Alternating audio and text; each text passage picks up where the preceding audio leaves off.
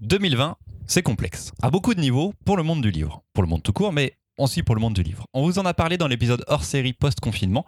Les petites maisons d'édition vivent des moments incertains. Leurs albums vont avoir encore plus de mal à émerger dans les prochains mois au milieu des grosses sorties des blockbusters, indispensables pour relever l'entièreté du marché, mais qui n'ont pas la diversité de l'underground, de l'indépendant, du fait maison. Ils ont besoin du soutien des libraires et des lecteurs maintenant. Dans cet épisode 42, on a pris trois titres et trois titres seulement. Trois titres qu'on adore, édités par des éditeurs que vous ne connaissez peut-être pas. On espère que cela vous donnera envie de les feuilleter et de vous laisser tenter à votre tour. On n'est pas là pour vous donner des leçons, on est là pour montrer que la bande dessinée est un art fait de diversité, de variation, d'originalité, d'expérience et de tentatives.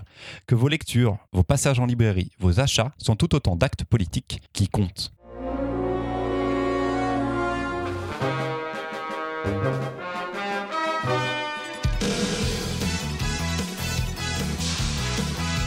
Mimoun, bonjour Yo yo yo. Marion, bonjour Bonjour Louise, bonjour Salut Bienvenue dans l'épisode 42 du Gaufrier, le podcast BD. Au programme aujourd'hui, pêche et drogue dans l'espace avec Lupus Zen et Tatane dans Ouais, sensei. Bataille.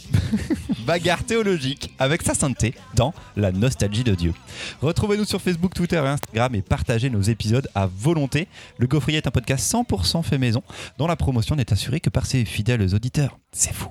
Marion, première chronique sur Lupus. Quand il s'agit pour moi de sélectionner des lectures indispensables, c'est souvent une douleur. Pendant longtemps, quand on, me demandait quel livre je prendrais avec moi sur une île déserte, quel livre unique je sauverais du désastre, et s'il ne devait en rester qu'un, lequel? Oui, oui, on m'a déjà posé ces questions.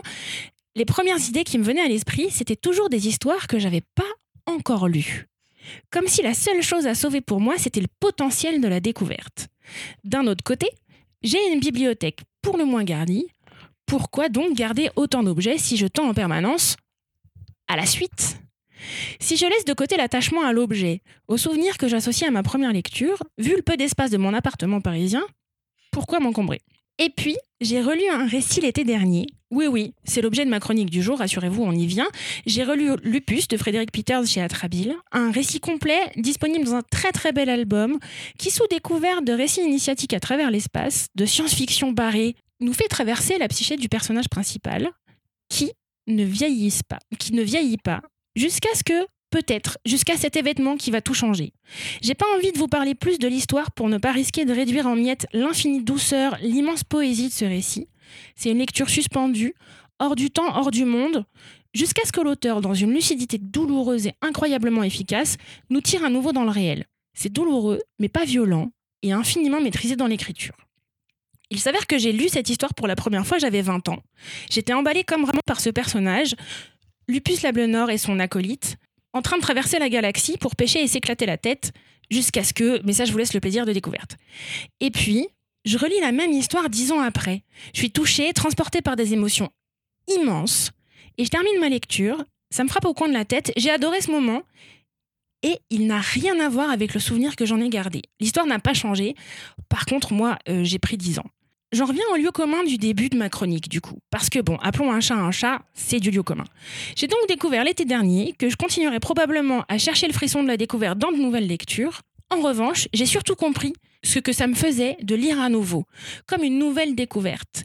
Je ne pourrais, je crois, jamais répondre sereinement à la question du s'il ne devait en rester qu'un, quel livre.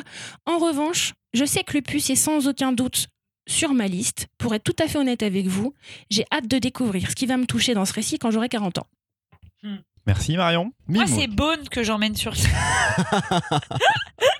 Le pénible. Pardon. Et toi? Et toi? Et toi? Et toi, c'est quoi? Et toi, Mimoun? Et toi, Mimoun, c'est quoi? Par des hommes troncs? From Hell. C'est pas très loin non plus des trucs. From Hell d'Alan Moore. Euh, alors, Lupus de Frédéric Peters. Bah, je l'ai lu, j'étais un peu plus âgé que toi, j'avais euh, 23 ans. Euh, je pense quand je l'ai lu la première fois. J'ai mis aussi du temps à voir ce qui me plaisait. Enfin, j'ai adoré dès ma première lecture. hein. Clairement, euh, Lupus, ça vous transporte. C'est un récit qui, euh, sous couvert de science-fiction, en fait, n'est pas de la science-fiction. On est là pour suivre le personnage principal et comment lui va évoluer. Au départ, il est avec son meilleur ami. euh, bah, Il y a une sorte de routine qui s'installe. Pour lui, tout est simple, mais quand une- d'autres personnes vont arriver, je dirais, le regard qu'il va porter sur lui-même sera différent, il va évoluer différemment. Et la première fois que je l'ai lu, j'ai adoré. Et la fin, il y a une chute particulière, euh, un, un- rythme dans le dernier tome qui est très différent de tout ce qu'on a lu euh, d'habitude et en fait d'un schéma narratif classique. Un schéma narratif classique.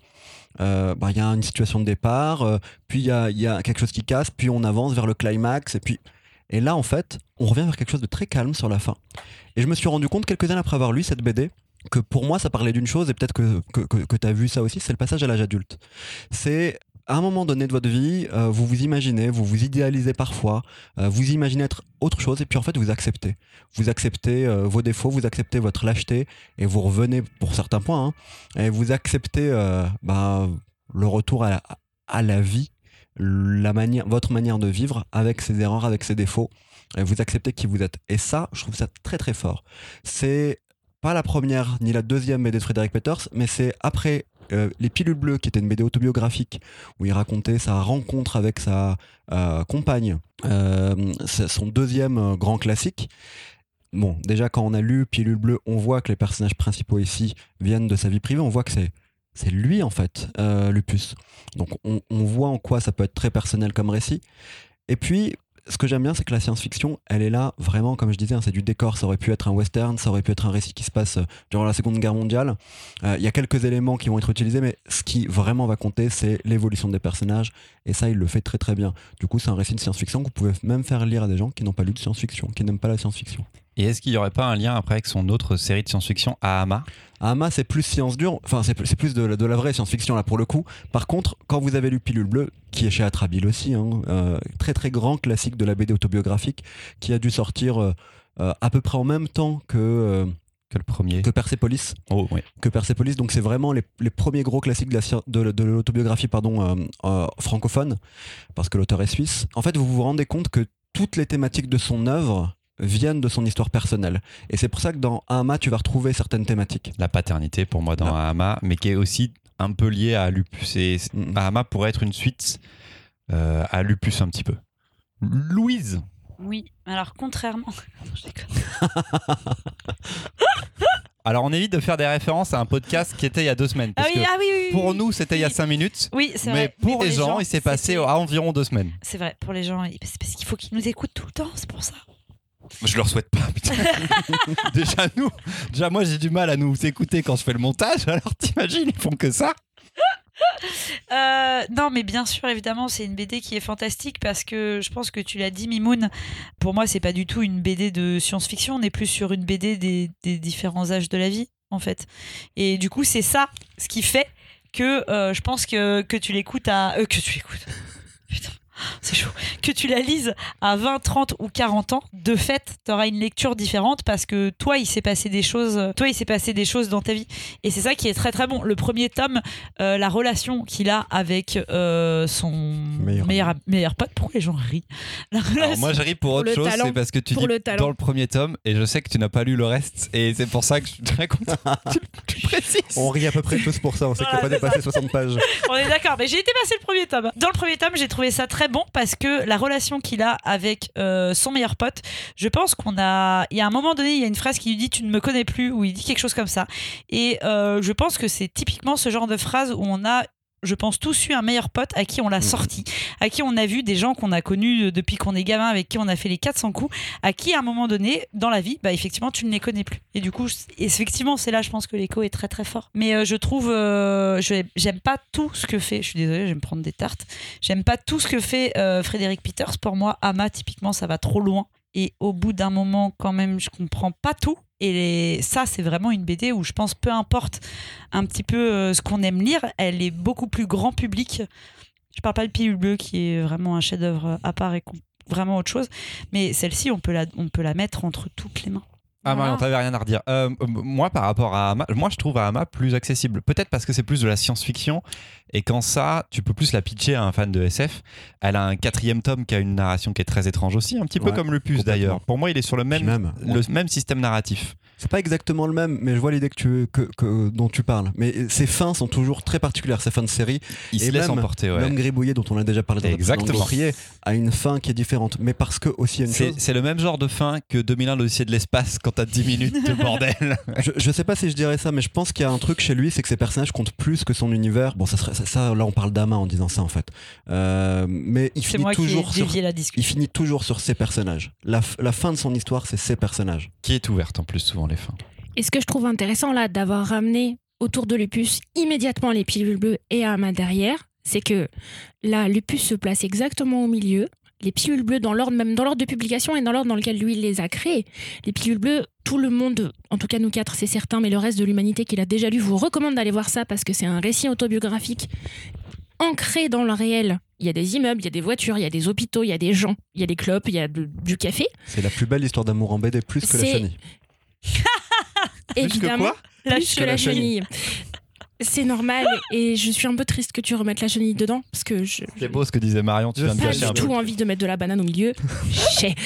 Et il y a Pilule Bleue qui est là et qui est très réaliste. Le puce qui va continuer à tirer des personnages qui sont très inspirés de sa vie, qu'on peut encore reconnaître, qu'on reconnaît encore, où là, la SF n'est qu'un décor, jusqu'à ce qu'on aille dans Hama, où là, par contre, la SF, elle existe d'une folie furieuse.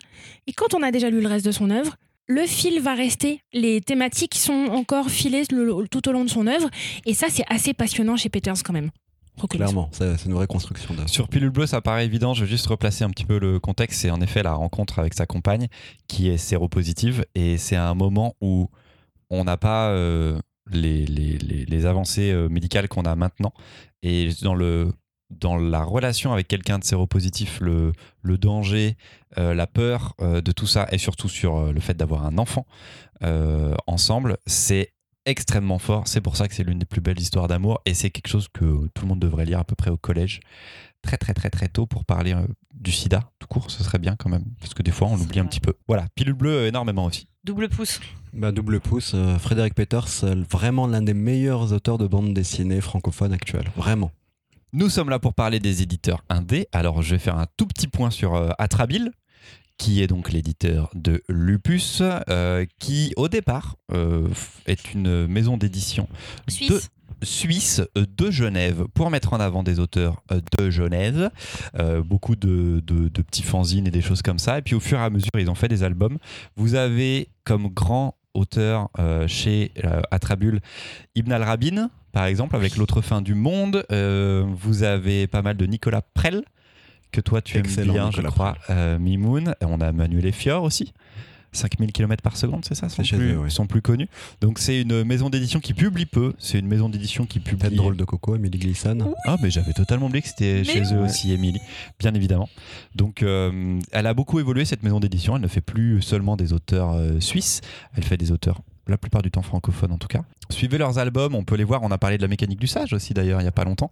C'est des, beaux albums, souvent en couverture souple, mais qui ont un vrai travail d'édition et qui sont dans l'expérimentation aussi dans pas mal de choses. Ibn al-Rabin est sans doute euh, le meilleur exemple pour ça. Donc, euh, regardez les éditions. Atrabile. On va enchaîner avec Mimoun qui va nous parler de la maison d'édition Akileos et du titre O Sensei d'Edouard Cour. O-sensei, le professeur. C'est comme ça qu'était surnommé par ses élèves Morihei Ueshiba, le fondateur de l'aïkido. Militaire gradé s'étant illustré lors de la campagne de Mandchourie, il revient au Japon avec le désir de se replonger dans les arts martiaux afin d'y trouver une autre voie. Il redevint alors élève, puis finit par fonder son propre dojo. La légende voudrait que c'est dans son dojo qu'un jour, un haut gradé de la marine serait venu le défier dans un combat au sabre. Ueshiba aurait alors lâché son arme pour combattre à main nue, vivant une véritable épiphanie, une révélation. C'est là que l'aïkido serait né. Comment concilier le budo, la voie du guerrier, et la paix? Comment les arts martiaux peuvent-ils s'adapter à une nouvelle ère? Voilà les questions qui ont animé le sensei jusqu'à ces derniers jours, et c'est cette quête spirituelle qu'Édouard Cour nous invite à suivre. Pour ce faire, l'aut- l'auteur nous fait passer d'une époque à l'autre de la vie de l'homme et joue sur quatre styles graphiques. Un style très abrupt, pour la vie de militaire. Un style en noir et blanc sans gris, pour le retour à la vie d'élève. Un style avec de la trame, comme dans les mangas, pour la partie de sa vie où il est maître de son dojo. Puis enfin, un style en lavis, en encre diluée, pour le reste de sa vie en tant que maître d'aïkido. D'ailleurs, plus il est âgé, plus euh, il y a d'encre dans le lavis. L'auteur avertit le lecteur dès les premières pages de livre. Ceci est plus un voyage spirituel qu'un divertissement et demande au lecteur de se mettre dans un bon canapé avec de la musique relaxante pour vivre au mieux cette expérience. Je vous le conseille aussi. Là où d'autres auteurs, voire d'autres éditeurs, auraient raconté cette histoire en trois tomes avec de la bagarre, euh, de manière chronologique, pour être simple, l'auteur a fait un choix, un défi, raconter une quête spirituelle. Et pour ce faire, durant votre première lecture, vous allez le lire pour rentrer dans la tête du personnage en enlevant une bonne partie des éléments historiques. Arrivé à la fin de la BD, vous allez avoir un petit dossier, vous allez avoir des informations euh, historiques. Si vous relisez la BD, vous verrez tous ces moments-là dans la BD. Bref, un choix euh, de lecture atypique euh, dans la manière de la construire, mais une vraie réussite, un vrai défi, une expérience vraiment à vivre, je pense à vivre euh, dans un nature et découverte, donc euh, pour bien vous acclimater de l'ambiance zen qu'il vous faudra pour cet album. Pourquoi c'est pas zen chez toi? En tout cas, je n'ai pas ce genre d'album qui fait euh, ruisseler la pluie sur des cascades. Bah, t'écoutes, je sais pas, une musique que t'aimes bien en fait, tant que ça te relaxe.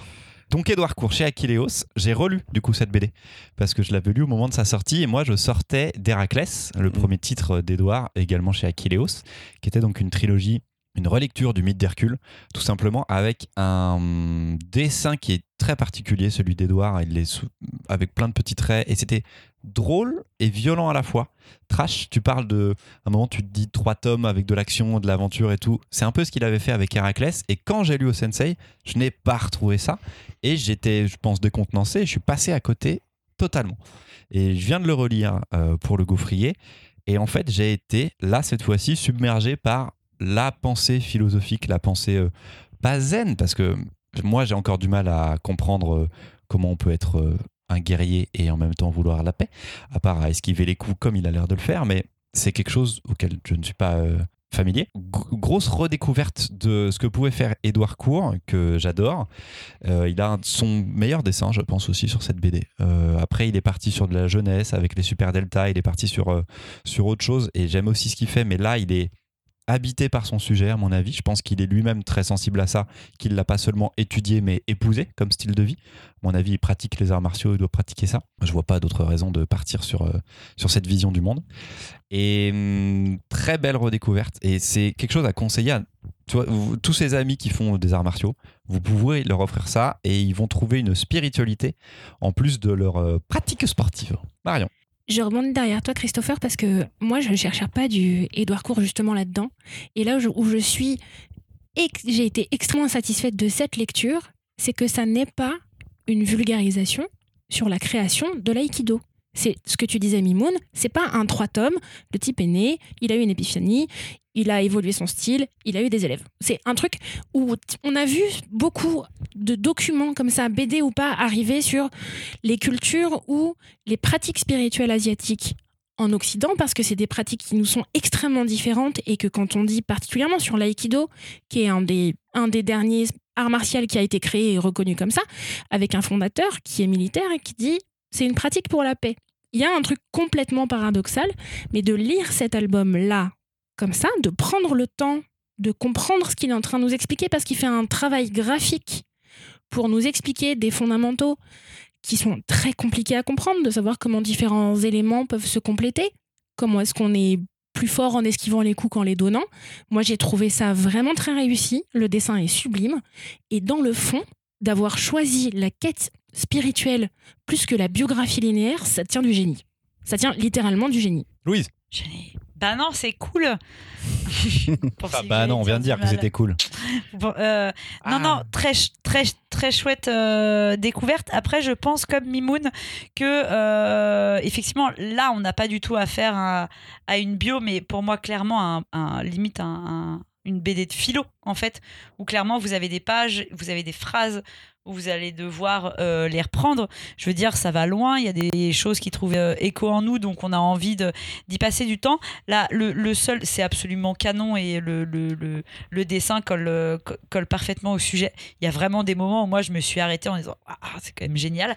Après, je pense qu'il faut vraiment deux lectures parce que euh, y a, on a du mal à replacer le truc dans le contexte quand même. Et effectivement, le fait que derrière, à la fin, ils nous remettent un petit peu tout le truc et qu'après, je pense que c'est pour ça que tu as préféré aussi, Chris, à ta deuxième lecture, c'est que moi aussi, je l'ai relu, en fait, du coup, derrière. Et en fait, derrière, tu rekiffes d'autant mieux le- la chose. On est sur un second kiff. On est sur un second kiff. Sur un double kiff. Et, et c'est quand même assez génial euh, à lire, quoi. C'est c'est une bonne claque et c'est des trucs sur lesquels on a envie de, de réfléchir un petit peu. C'est vraiment pas que sur les gens qui aiment les arts martiaux euh, et tout ça. Voilà, ça se limite clairement pas à ça. C'est de la, c'est de la philo en BD, quoi. Ouais. Et à la fin, il le, enfin, il le faut. Il, il cite du coup euh, Ueshiba dans le texte. C'est des moments en effet qui sont. euh, bah, voilà, il y, a- il y a du texte, comme tu le disais, il faut relire. Mais en fait, ça, ça aurait été raté que de, que de passer à côté de ça. Et c'est Ah, là où il va vraiment oui, au bout de sa démarche. euh, c'est ici. Moi, euh, contrairement à, à toi, Christopher, j'avais bien aimé Héraclès. Alors on va, on va parler aussi des dessins dans, dans, dans les, dans toutes ces BD presque même. Mais euh, celle-là, c'est plutôt du pinceau. Enfin, c'est très stylé, stylisé, japonisant. Et ça fonctionne très très bien. Dans Héraclès, c'était du, du crayonné. Il y avait vraiment des traits, des figures angulaires, alors que là, c'est un peu plus rond. En fait, j'avais bien aimé Héraclès, les trois tomes. Je le conseille en intégrale maintenant qu'il est sorti en intégrale. Mais je crois que j'ai préféré celle-ci. Et ça m'a fait aimer encore plus Héraclès. Parce que je me suis rendu compte d'une chose. Dans les deux BD, et même dans les Super Delta, finalement, l'auteur parle de la manière de penser d'un guerrier. Dans euh, celle-ci, donc, il nous parle de Ueshiba et de sa quête Oh, c'est spirituelle. bien vu, Sammy Moon, ce que vous faites. Dans euh, Héraclès, il nous parle d'une chose. bah, finalement, Hercule, on le connaît dans la mythologie via euh, ses actions, mais sa manière de penser, on- ce que lui ressentait, ce que lui vivait au fond de lui, on nous en parle peu. Et dans Héraclès, il nous invite à vivre ça. Et dans euh, les Super Delta, plombs hein, dans sa, sa série jeunesse, sa série jeunesse où il y a eu juste deux tomes. Malheureusement, il semblerait que le troisième ne sorte pas. Euh, il va nous raconter l'histoire d'une bande de gamins euh, un peu losers qui, par hasard, par erreur même, vont choper des pouvoirs. Ils vont devenir un groupe de Super Sentai, des Bioman si vous voulez. Ils vont aller combattre des ennemis, mais en fait, la question va commencer à se poser très vite. Mais pourquoi est-ce qu'on doit se battre contre eux? En quoi on est sûr que c'est des ennemis? Et ça, c'est vraiment sa réflexion sur euh, ces, trois BD que je trouve hyper intéressantes. C'est dans Osensei que je l'ai vu, et c'est ce qui fait que j'ai adoré son œuvre en général. Parlons d'Aquileos maintenant un petit peu plus. Moi, c'est un éditeur que j'adore, sans doute l'un de mes préférés parce que ils font beaucoup de choses, mais ils accompagnent les projets de fort belle manière. Ils ont fait éclore euh, beaucoup d'artistes comme Vincent Brujas, Ronan Toulouat, avec les blocs 109, la dystopie euh, nazie euh, historique et d'action très très forte, puis Le Roi des Ribauds, qui est le plus beau travail des deux auteurs pour moi. Grand catalogue jeunesse avec les œuvres de Rena Telgemeier sur euh, Sœur, Courage, euh, Sourier. Sourier et Fantôme. Fantôme, qui est celui qui n'est pas autobiographique Fantôme, mais qui est peut-être son plus fort aussi. Moi, en jeunesse, j'adore aussi Courtney Comrin, La Petite Sorcière, ou euh, Claudette, Chasseuse de Géants, qui va ressortir en Oui. intégrale. Claudette, c'est trop bien. Il y a aussi du comics, euh, beaucoup d'adaptations. Les premiers comics de Rick Remender, Fear Agent, l'une des meilleures séries de science-fiction qu'on ait eu. Ou euh, Greg Rucka avec Queen and Country, c'est du polar. Euh, ils ont eu plusieurs prix à Angoulême. Le Naout Brown, prix du jury en 2013, qui était une œuvre assez ovniesque. Et Le Prince et la Couturière, dont on a parlé dans notre euh, épisode spécial jeunesse, c'était le, prix jeunesse en 2019. C'est un très bel éditeur, Aquileos, qui n'a pas une ligne éditoriale, qui a des projets qu'ils aiment et qui vont euh, chercher, qui créent parfois en France, donc en, faisant naître des auteurs, en payant leur premier projet. Emprise, j'ai oublié, Emprise, le comics pratiquement français euh, d'horreur qui est vraiment génial, euh, d'Aurélien Rosset. Et hum, suivez exactement, enfin voilà, pareil, suivez ce qu'ils font. De toute façon, on va ensuite vous faire sans doute une petite liste de plein d'autres éditeurs à suivre. Mais Aquileos, c'est souvent bon signe. On va faire une troisième chronique. Oh putain, c'est moi. J'avais oublié que c'était totalement moi. C'est la nostalgie de Dieu. Vous avez sans doute déjà vu sur Facebook, Twitter ou Instagram des réseaux sociaux. J'en profite sur lesquels le gaufrier a des comptes auxquels vous pouvez vous abonner. Faites pas les nigos, lâchez des likes. La plupart du temps, on oublie de poster pendant plus d'une semaine. Vous n'êtes pas du tout harcelé par quatre boomers qui croient rigolo à enregistrer des émissions façon pirate dans des micros premier prix comme s'ils étaient Radio Nova dans les années 90. Il n'y a pas de souci, suivez-nous là-dessus. Vous avez peut-être vu donc ces gags en quatre cases faits de bonhommes bâtons à grosse tête blanche sur fond de couleur très vive et basé sur l'actualité. Normalement, la tiltez. Si vous écoutez le gaufrier, vous êtes une personne de qualité et vous avez forcément, il y a beaucoup de conditionnels, hein, et avez forcément ri à ces facéties issues de l'esprit coquin de Marc Dubuisson, dit aussi un pied. C'est son pseudonyme. Je ne sais pas pourquoi. Je sais pourquoi je vous le précise en tout cas. C'est uniquement pour faire une blague en fin de chronique. Vous connaissez donc euh, ce gaileron qui, par la simplicité du dessin, va vous pondre une vanne en quatre cases avec la même efficacité qu'a Emmanuel Macron pour éviter les idées de gauche. Spoiler pour ceux du fond vous écoutez un podcast de libraire, c'est pas exactement de droite. Dubuisson a une production pléthorique. Il écrit des gags pour le magazine Les Échos et le quotidien belge Le Soir, puis il fait des albums de bande dessinée qui sortent chez Delcourt, comme son excellent et meilleur album à ce jour, Amour, Djihad et RTT. Foncez là-dessus, c'est une petite merveille. Il est aussi parfois juste scénariste et laisse le dessin à d'autres, mais encore souvent pour raconter des blagues. Mais on n'est pas là pour parler du Marc, c'est très longue introduction. Mais on n'est pas là pour parler du Marc de 2020, mais de celui de 2008. Il y a 12 ans, le jeune Marc dessine approximativement, mais il sait écrire des dialogues de qualité. Marc a peut-être une dent contre la religion, ou bien il trouve ça tellement abscon, abscon qu'il décide de se lancer dans une série de gags à la page, à la page web, car il publie sur internet et il décide de faire de Dieu son protagoniste. Mise en scène, simpliste au premier abord. Un bonhomme bâton s'approche d'un précipice pour s'y jeter et mourir, tout en monologuant sur sa profonde tristesse. Mais Dieu, de sa grosse voix, l'en empêche avec un tonitruant. Mais ferme ta gueule Commence alors un échange théologique sur Dieu et avec Dieu et sa capacité à ne plus en avoir rien à foutre des humains à base d'engueulades entre un mec dépressif et un dieu qu'il est tout autant. 70 pages de vannes, pas piqué des hannetons. Je crois que j'ai déjà placé cette expression dans un podcast précédent. Sachez que je vais le refaire à partir de maintenant pratiquement tout le temps. Pas piqué des hannetons donc pour enchaîner ensuite avec un second acte entre Dieu et son psychanalyste et même euh, Dieu sur un divan. Et enfin, une troisième partie dans laquelle il présente son nouveau Messie que personne n'attendait vraiment, mais dont tout le monde est forcément déçu. Une trilogie qui lui a valu la colère de catholiques un tantinet intégristes, parce que se moquer de Jésus, c'est vraiment trop facile. Il semblerait même que ça rapporte, car le chrétien vilipendeur cité en préface reproche à l'auteur de se faire du bif sur le dos de sa sainteté. C'est bien mal connaître Marc Dubuisson et les éditions Lapin qui ont publié cette intégrale regrou- regroupant les trois tomes originels et qui ne sont pas présentement en train de nager dans une montagne de billets. Les éditions Lapin, c'est au départ une plateforme de blog BD créée par Philippe Lapin, entre autres pour ses propres histoires. Sont arrivés ensuite d'autres trublions, souvent pour faire des blagues, et lentement, des livres avec des pages sont sortis en librairie. Philippe Lapin et son équipe réduite ne sortent pratiquement que des autrices et auteurs venus de l'Internet, ou en tout cas c'est là qu'on on a pu les y découvrir. Lapin, c'est Sandrine Deloffre et les géniales cartes de désaveu. C'est l'autrice Si et ses vrais sexes de la vraie vie qui raconte des vraies histoires de sexe sans complexe.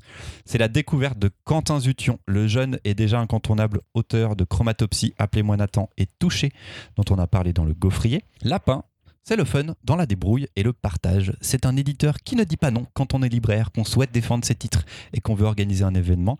Lapin, c'est la petite maison d'édition lyonnaise qui défriche, déniche et fait éclore des artistes et des voix qui manquaient en librairie. Soutenez-les, achetez leurs albums, dont ceux de Marc Dubuisson, et offrez la nostalgie de Dieu à vos amis qui aiment l'humour, ainsi qu'à cette grande tante sèche habillée en noir et blanc et un peu écrit qui envoie ses enfants au catéchisme. Ça lui fera les pieds, enfin au moins un pied. Ah là là, si on n'avait pas des micros au premier prix, euh, je te proposerais un mic drop, mais euh, non, en fait. Et t'aurais La pu nous prévenir avant de gueuler dans le micro aussi. Ah, vous l'avez entendu dans vos oreilles oh bah Ah bah. non. Me ferme ta gueule Bah tu vois, on l'a re-entendu. tu vois on- Ah oui, c'est rouge dans mon Bah logiciel ouais, là. ouais, ouais, ouais, ouais, ouais, les deux fois. Ça fait Ça mal. dépasse. Mais c'est parce que après je vais mettre un effet de écho dessus Ah super. et euh, vous allez voir, Et ça, ça rendra. gueule, gueule, gueule, gueule, gueule, gueule, gueule. Tu peux faire. reprendre Louise, il Ouais. est prêt ton effet. Ah. C'est le meilleur album d'humour du monde. Ah bah Louise, je te laisse. Voilà. euh, Bah tu veux rajouter autre chose? C'est tout? Non, je, et notamment là, je trouve la première partie, moi je n'ai rarement euh, aussi ri euh, sur un truc. C'est, je pense, un des. On n'a pas 36 BD d'humour euh, à la maison. Et je pense que c'est un des premiers que j'ai acheté et je l'ai relu de maintes et maintes fois. Et la blague du début sur Jean-Michel Jarre, moi, je, elle, elle marchera toujours avec moi. quoi. Je veux dire, il est, mais ce mec est absolument brillant. Il faut absolument l'offrir si vous avez envie de vous marrer, mais allez-y, vraiment. C'est euh, topissime. C'est Ouais, aussi raison. bon qu'un pied. C'est voilà. C'est quoi. aussi bon qu'un pied? On prend son pied? On juge pas. Ah oui, d'accord. Non, mais j'aurais dû être avec toi dans cette blague, Louise. Je suis désolé. Je suis désolé. Je suis désolé. Pardon, je faisais les Est-ce que, Louise, est-ce que tu peux me rappeler le titre de cette BD incroyablement longue et géniale que tu nous avais fait lire avec des oiseaux? Big question. Big question. Big Question. Ben, il y a. Alors, moi, je l'avais lu en bout sur T'es en Internet. train de gâcher ma chronique parce que Big Question c'était nul. Ah mais ça suffit Attends. Non, parce que tu vas voir, c'est construit mon histoire. J'en avais lu des bouts sur internet, je l'avais lu l'intégrale quand elle était sortie et avec plus de. Je vous l'ai dit il y a pas très très longtemps, mais j'ai pris 10 ans dans la gueule en fait, depuis que je lis de la BD pour adultes. Et se recoupe comme expérience de lecture, il y a Tulip.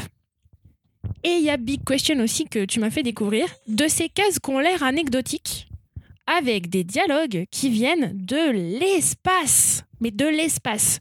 Là, Dieu, c'est un prétexte à aller gratter où ça fait mal et surtout, euh, Tante Germaine qui est pas fun. Mais quand bien même Dieu, vous vous en tamponnez l'oreille avec une babouche, allez voir parce que les dialogues sont incroyablement drôles. Et c'est nostalgique parce que c'est vraiment ça. C'est drôle, mais la dépression, elle est jamais très très loin quand même. hein. Ah bah elle est Le- ouais. C'est le, c'est le, c'est grand rire du désespoir. Et ça fait partie des choses que je suis vraiment contente de redécouvrir et de se garder sous la main quand vraiment on se dit là, ça va pas le faire le- la journée.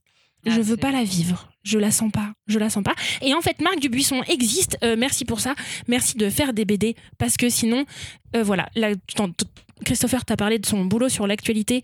Mais cet homme m'a sauvé, a sauvé mon confinement parce que ça faisait du bien de voir des hommes bâtons nous montrer l'absurde de ce qui est en cours, de ce qui se passe. Et ben, la nostalgie de Dieu, c'est ça aussi. Ça peut. C'est les absurdes des questionnements existentiels de la vie. Parce que, et puis Dieu sur un canapé, c'est drôle quand même. Et on ne le voit jamais, Dieu, j'ai pas précisé, mais il est juste, c'est juste des bulles. Il n'est jamais présent. Donc il y a un, canapé, un bout de canapé sans Dieu, mais il est là quand même. Je suis pas sûr qu'avant cette BD, j'avais lu une BD avec des hommes bâtons qui était bonne. Et en fait, ça- ça- non. alors je savais déjà qu'un un dessinateur qui dessine pas très bien, avec des lignes de dialogue, peut te choper et peut te tenir de bout en bout. Mais là, avec des cases euh, où quand même pendant des albums entiers, il n'y a pas beaucoup de changements, il se passe pas grand chose. Donc 70 pages par album, c'est ça que tu disais à peu près? 70, ouais, euh, ouais 70 ou 80. Ah, Il se passe pas grand chose, il n'y a pas beaucoup de mouvements. Mais en fait, il y a du rythme, il y a de l'humour, on s'arrête, enfin on s'ennuie jamais. Bon, les, les tomes sont un peu différents les uns des autres, il y a une, une- une évolution à ce niveau-là. Mais c'était vraiment une grosse, grosse découverte. C'est une BD maintenant, euh, c'est vrai que je- C'est culte. Moi, je Ouais, c'est culte. C'est ce que j'allais dire. Je vais chez des potes, je la vois, j'ai- même ma belle-mère là. Salut Pascal. elle, elle écoute ça, enfin elle, elle lit ça pardon avec plaisir et elle écoute le podcast aussi. Ta belle-mère n'est pas la vieille tante aigrie dont je parle. Pas du tout, pas du tout. On embrasse vraiment Pascal. alors. Sans hypocrisie, hein, Pascal. Il y a un truc où au tout début quand j'ai lu le 1, ça me faisait penser un peu à du Trondheim pour le, le sens du dialogue et en fait ça, ça crée quand même quelque chose qui lui est propre. En plus d'ailleurs chez Trondheim, souvent dans ses BD, même s'il parle pas de religion, il en place une sur la religion. Toujours il y a un petit sous-texte et je suis comme toi euh, pendant le pendant le confinement. Vraiment, tous les matins, je regardais ce qu'il faisait, j'allais voir sur Instagram un pied et je me marrais et ça continue à me faire marrer en fait. Ah non, mais le, le mec est très très bon. Je sais pas depuis combien de temps il fait ça, mais ça n'a pas Bah, baissé. depuis, qui est regarde, c'était il y a 12 ans. Ouais, c'était 12 ans, 2008, c'est le début de la nostalgie de Dieu, sur Internet, repéré comme ça. Après, petit à petit, il se met à faire du dessin de presse. Son dessin, alors il est toujours aussi, il est toujours simpliste. Par contre, maintenant, il le maîtrise Oui, de fou. sûr. Les expressions des personnages sont folles. C'est vraiment. C'est quatre traits, quoi. Ah, c'est quatre traits hyper expressifs. Il y a un truc du même dans ses expressions. Bien sûr. Donc, Oui, le petit même, les gens qui crient, enfin avec les deux ça. petits bras et tout, bien sûr, mais il a, il a rien piqué, il a réinventé euh, il approprié à sa manière. Ouais. et- Marrez-vous, lisez-le, quoi. et ça fonctionne. Les recueils à Bab sur dos euh, chez les éditions Lapin, le quatrième va sortir là, je crois d'ailleurs en août ou en septembre, euh, sont des recueils la plupart du temps de choses qu'il fait d'ailleurs pour la presse ou qu'il fait euh, spécialisé. Mais chez Delcourt, certains albums sont des plus longues histoires, Amour, Djihad et RTT. C'est un fil rouge d'un mec qui se radicalise en entreprise et je crois qu'il y a la page de BD qui m'a le plus fait rire dans Amour, Djihad et RTT, c'est sur la crèche et tout. Enfin, c'est absolument. Ce mec est divin et il est drôle euh, tout le temps. Et il s'embrouille souvent avec Sandrine Deloffre euh, sur Twitter. Je sais pas si vous les suivez. Non, pas du tout. Mais ils se font semblant d'être meilleurs amis. Il s'est passé un truc de fou. Euh, du coup, Sandrine Deloffre, elle a, elle a, enfin, elle l'insulte, puis se réinsulte, puis ça a fait un mug, et elle a vendu 300 exemplaires du mug en fait. C'est parti en couille euh, très très vite, et, Ils sont bons. et ils s'adorent. Enfin, ils font semblant de se détester, mais en fait, ils sont meilleurs potes, et c'est c'est la famille Lapin. C'est là où on sait qu'on est un peu des vieux quand même, parce qu'on est très nuls pour résumer ce qui se passe sur Internet. hein. Non, mais c'est beaucoup plus complexe que ça. C'est comme euh, je peux pas résumer cette plus belle histoire d'amour, euh, d'amitié, d'amour et d'amitié qu'il y a entre Sandrine et, et Marc. C'est trop, c'est trop dur. Ils sont faits l'un pour l'autre. Et c'est ce que je dis, il faut qu'on arrête de résumer Internet, parce qu'on n'est pas bon. Tu peux résumer Internet. 90% du temps, c'est des gens nus. Les 10% vrai. qui restent, c'est des gens qui regardent d'être habillés. Et 0,00001%, c'est des gens qui nous écoutent. Bisous. Bisous à tous. Voilà, c'était seulement trois titres, seulement trois éditeurs. C'est si peu, ils sont vraiment nombreux. La plupart n'en vivent même pas. Et pourtant, ces livres existent. Vous les voyez sans doute moins, vous en entendez sans doute moins parler. Ils sont là pour créer un équilibre et sortir des cases. Merci les copains. On va faire une pause pendant l'été. On se retrouve quelque part en septembre avec des nouveaux épisodes. Passez un très bon été, vous aussi, chers auditeurs et auditrices. Lisez et rechargez vos batteries. Et profitez. Salut L'automne sera Ciao. dur. Salut